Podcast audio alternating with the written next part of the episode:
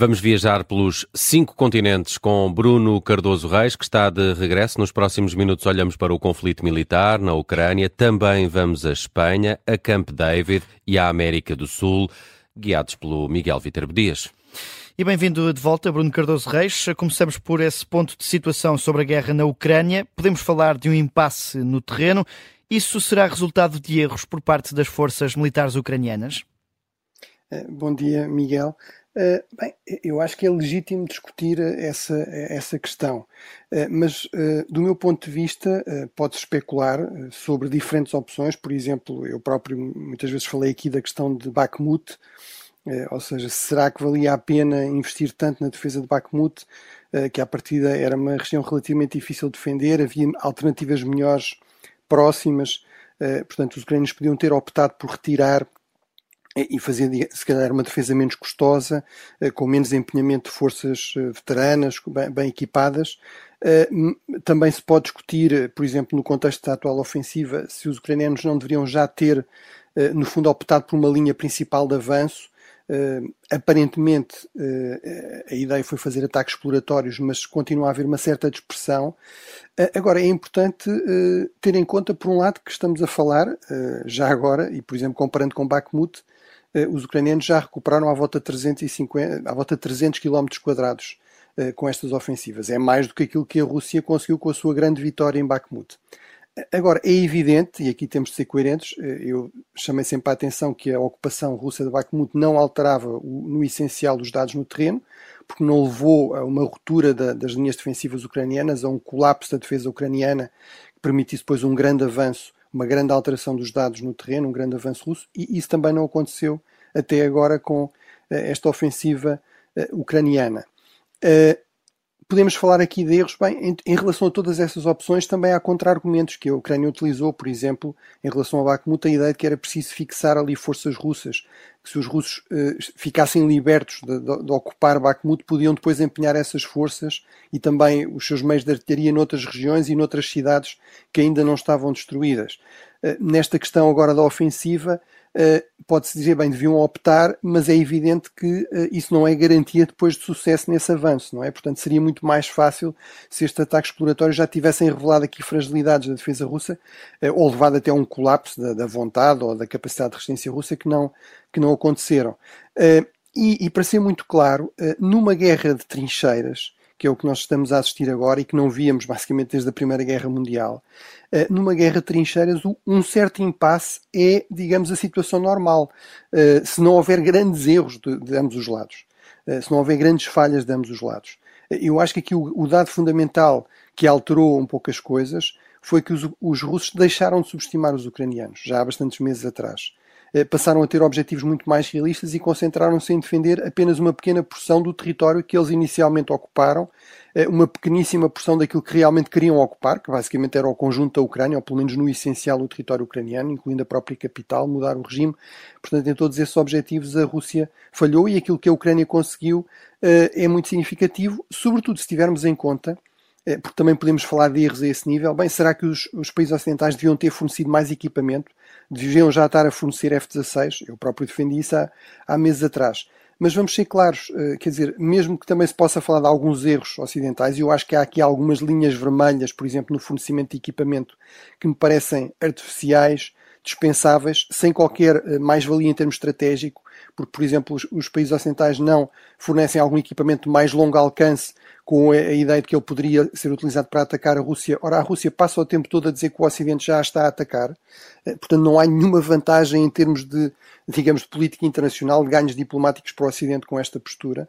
Uh, mas mesmo que o Ocidente fornecesse muito esse equipamento, inclusive os F-16, uh, equipamento que é, por regra, bastante melhor que o equipamento que a Rússia tem, mas é sempre uma quantidade relativamente limitada e terá de ser porque os países ocidentais também não se podem desarmar completamente. E, portanto, estamos sempre a falar de eh, equipamento ocidental muito melhor para compensar aquilo que há na base é uma enorme assimetria de poder que favorece sempre a Rússia em relação à Ucrânia, a começar pela própria população, ou seja, pela base, por exemplo, do recrutamento de tropas. Portanto, tudo isto, no fundo, aponta para uma situação em que, mesmo sem erros, o natural será um certo impasse. A, grande questão é o que é que se fará a partir desse impasse, por exemplo, também em termos diplomáticos. Eh, E, Bruno, quanto à uh, saída para este fim do conflito, uma saída diplomática começa a ganhar força ou não? Bem, eu acho que como resultado exatamente daquilo que eu estive a descrever, sim, e é, e, é, e é expectável e é normal que haja uma pressão crescente para se tentar uma saída negociada do conflito no, no, no Ocidente, desde logo, uh, a, nível, a nível global. Desde o início, aliás, houve pressão, mas é normal com, com o continuar do conflito, o acumular dos custos, uh, que não são só, digamos, na, para os beligerantes, são também mais amplos, por exemplo, em termos da economia mundial, que haja pressões crescentes. Agora, o meu grande problema aqui é, uh, mas qual é, digamos, o, o desenho, qual é o modelo para essas negociações que razões é que nós temos para acreditar que desta vez a Rússia vai respeitar um compromisso que assine com a Ucrânia, vai respeitar as suas fronteiras, as novas fronteiras que eventualmente, por exemplo, viessem a ser definidas? A Rússia, desde 1991, que assinou sucessivos acordos a reconhecer as fronteiras ucranianas, que depois não respeitou em 2014, quando Putin eh, anexou a Crimeia, eh, fez um discurso a dizer não é verdade aquilo que dizem no Ocidente, isto não é o início de uma nova expansão da Rússia, eh, a Crimeia é um caso muito especial, nós não temos outras ambições territoriais. O próprio Putin deixou muito claro, até se deu ao trabalho de assinar um ensaio, um longo ensaio, a explicar que a Ucrânia na verdade não existe, que não tem legitimidade para existir como, como um Estado independente. E é muito claro também que Putin, e ele é muito explícito nisso, eh, está muito preocupado com o seu legado e o seu grande modelo político são os grandes czares, os grandes imperadores russos eh, expansionistas. Portanto, basicamente ele considera que o seu legado vai ser medido em função da quantidade de território que ele acrescentar à Rússia. Eh, portanto, não temos nenhumas razões para acreditar que um compromisso fosse respeitado, pelo menos pelo atual regime russo. E mesmo em relação ao Ocidente, não temos nenhuma razão para pensar que se a Rússia estivesse mais livre Uh, em vez de estar tão concentrada, enfim, em tentar manter o território que ocupou na Ucrânia, em combater a Ucrânia, que não voltasse a fazer aquilo que estava a fazer uh, no período anterior a este conflito, que era fazer ataques híbridos contra países ocidentais, inclusive, nós estamos só a falar, por exemplo, de ciberataques, inclusive alguns resultaram em mortos uh, no, no, Reino Unido, com envenenamento, ainda que aparentemente involuntário, de, de britânicos, eh, para eliminar, eh, digamos, dissidentes russos, eh, por exemplo, num ataque também a um paiol na República Checa que também resultou em mortos. Portanto, eu percebo, acho que toda a gente na Europa quer a paz, eu certamente também quero a paz, mas acho que temos de ter a noção de que isso não quer dizer que isso seja fácil ou, ou realista. É muito possível que este conflito termine com muitos outros. Eu recordo sempre aqui, por exemplo, o conflito entre a Palestina, entre o mundo árabe e Israel, Acho que ninguém questiona que os palestinianos e os árabes foram múltiplas vezes derrotados por Israel, no entanto, continuam a preferir eh, não ceder, não fazer um acordo que ceda formalmente as perdas que tiveram. Eh, isso é ainda mais impressionante no caso dos palestinianos. Eh, e, portanto, a Ucrânia está muito longe de estar numa situação de derrota militar e, portanto, não vejo razões para acreditar que conseguíssemos chegar aqui a um, que haja grande interesse da parte da Ucrânia em chegar a um compromisso que a obriga a ceder território que entretanto perdeu militarmente e que eventualmente pode não conseguir recuperar militarmente, pelo menos não no curto prazo. Guerra que vai atingindo um ano e meio. Eh, entretanto, em Camp David, cenário de férias do presidente norte-americano, os Estados Unidos promovem uma cimeira com a Coreia do Sul e o Japão. Eh, o que é que resultou deste encontro, Bruno?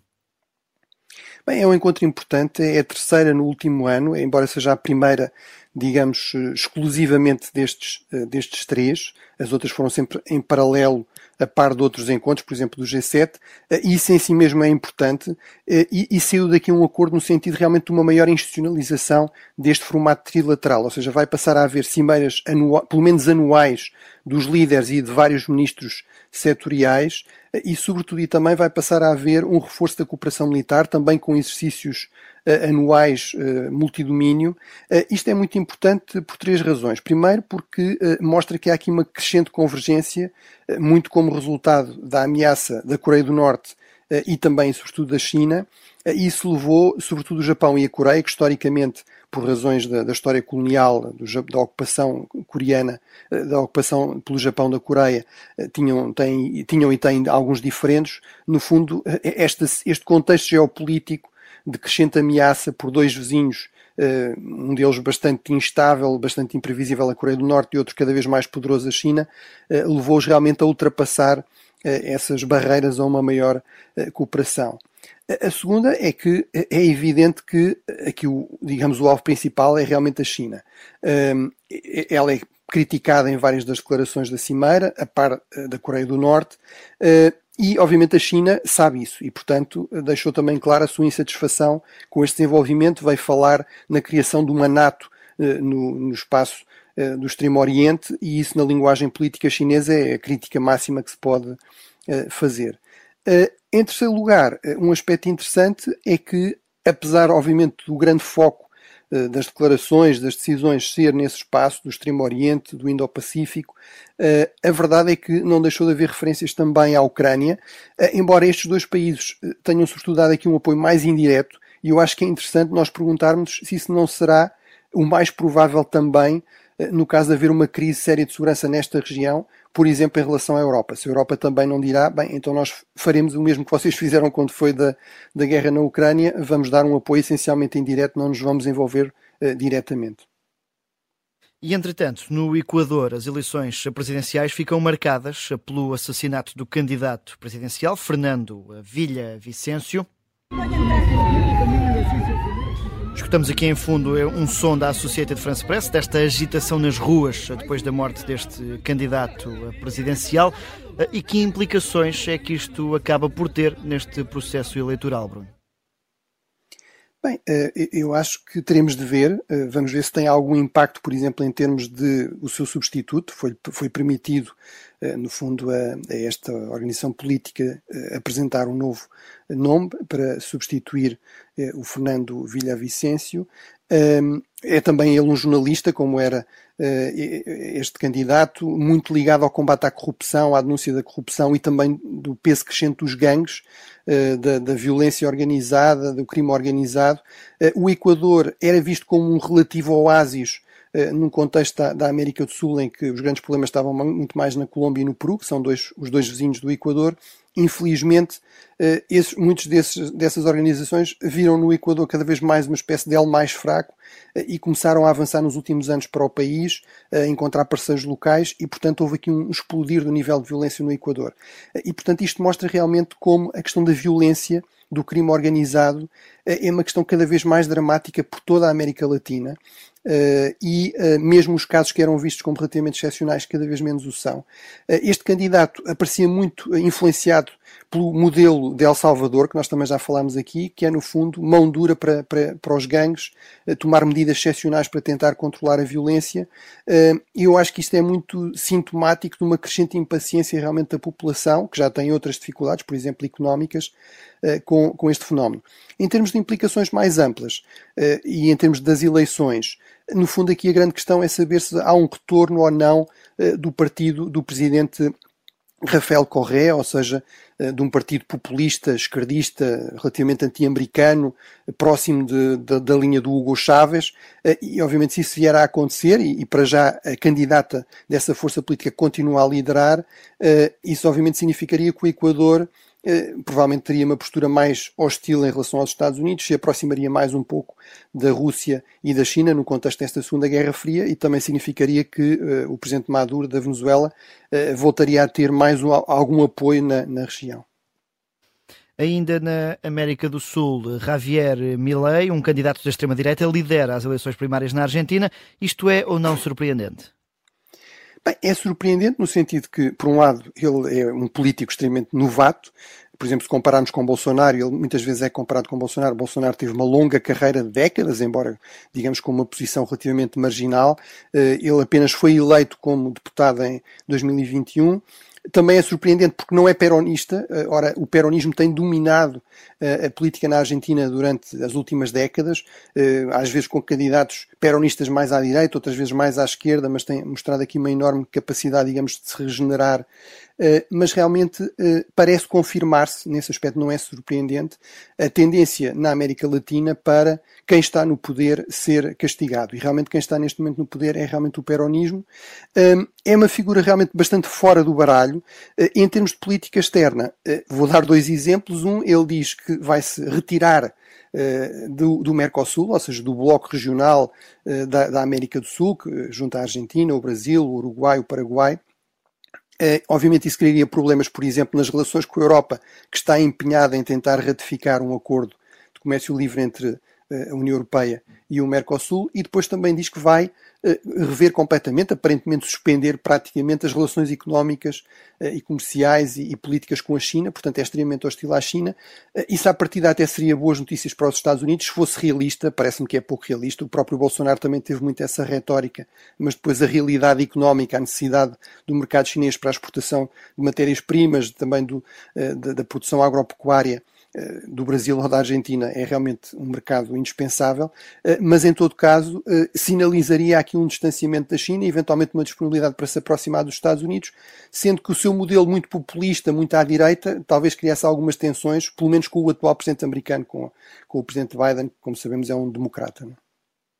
Vamos ainda fazer aqui uma passagem rápida por outros dois continentes. Em África, a situação no Níger vai marcando a atualidade, com o bloco económico da África Ocidental a ameaçar com uma intervenção militar. O que é que podemos esperar?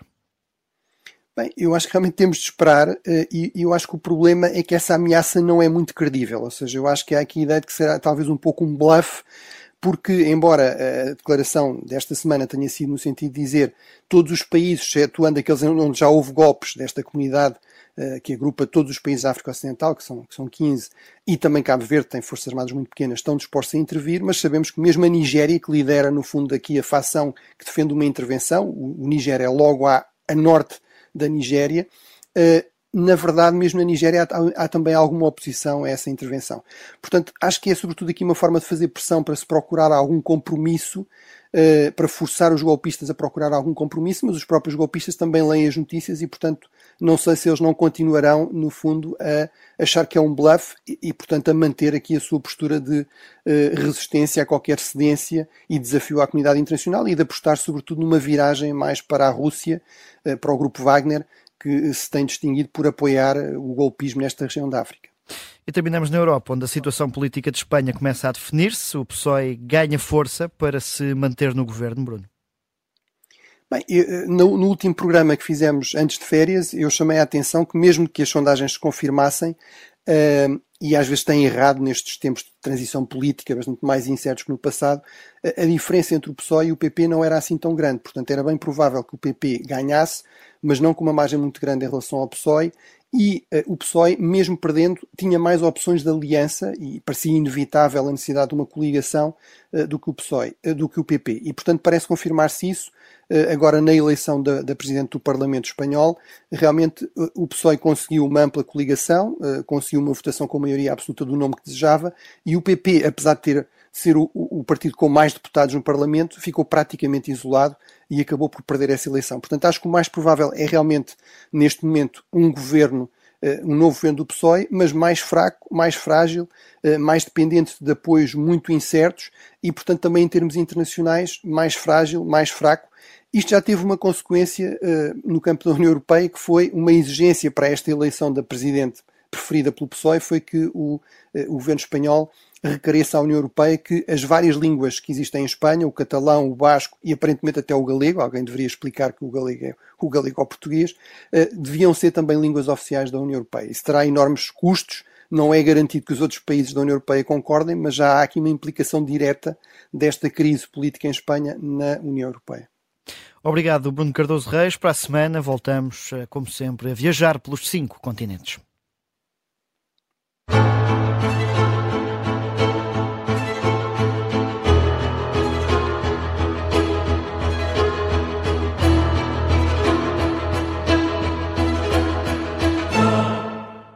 Rádio Observador.